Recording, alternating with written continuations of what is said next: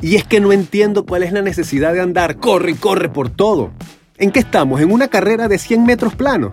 ¿Que hay que vivir desbocados como si hacer mil cosas fuera de vida o muerte? No tanto hacer mil cosas, también que todo salga perfecto porque hay que ser exitoso como se ve en Instagram.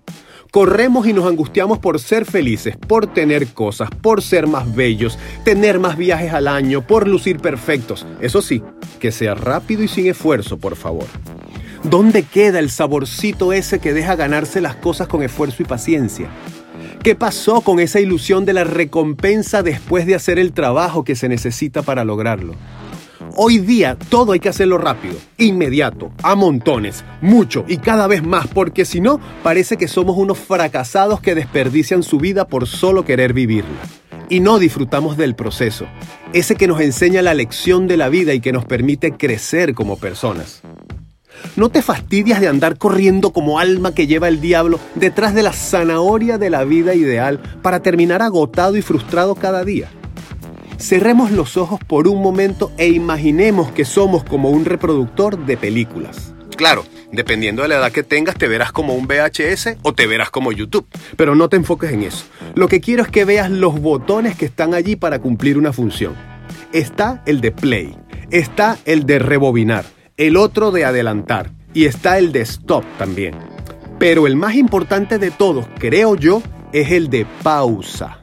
Es un stop temporal y necesario que debemos permitirnos pulsar para descansar, respirar, hacernos conscientes, pensar, recuperar energías, analizar las situaciones, corregir, cambiar estrategias, atesorar lo bueno, llorar, gritar, reír, despertar. Bueno, en fin, darnos la oportunidad de regresar a nosotros, sentirnos y soltar lo que no nos sirve para avanzar.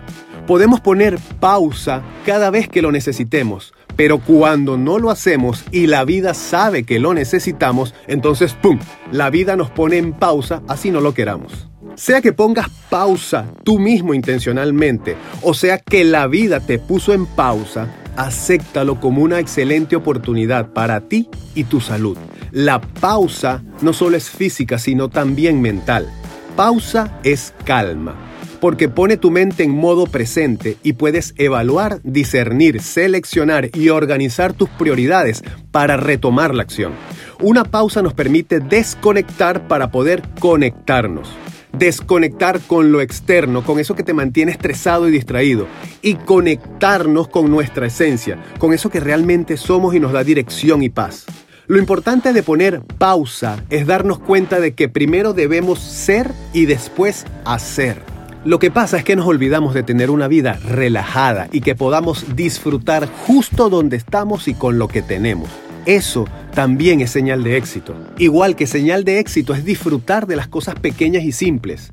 Es disfrutar del regalo que se llama presente a cada instante.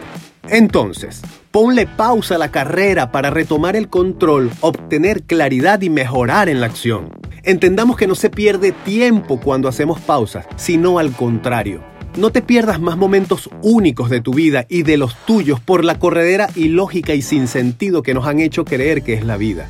Tanta corredera y nunca estamos conformes. Siempre hace falta algo más que no tenemos o algo más que no alcanzamos. Entonces nos llenamos de estrés, de autocastigo, asesinamos la autoestima y culpamos al mundo y a Dios porque no estamos a la altura de la mentira del mundo. Respira y agradece por todo por lo que pasó, por lo que estás viviendo y alégrate de saber que lo que vendrá será cada vez mejor porque aprendiste a presionar el botón de pausa para reconectar contigo. Me despido con esta frase. Viniste al mundo sin nada.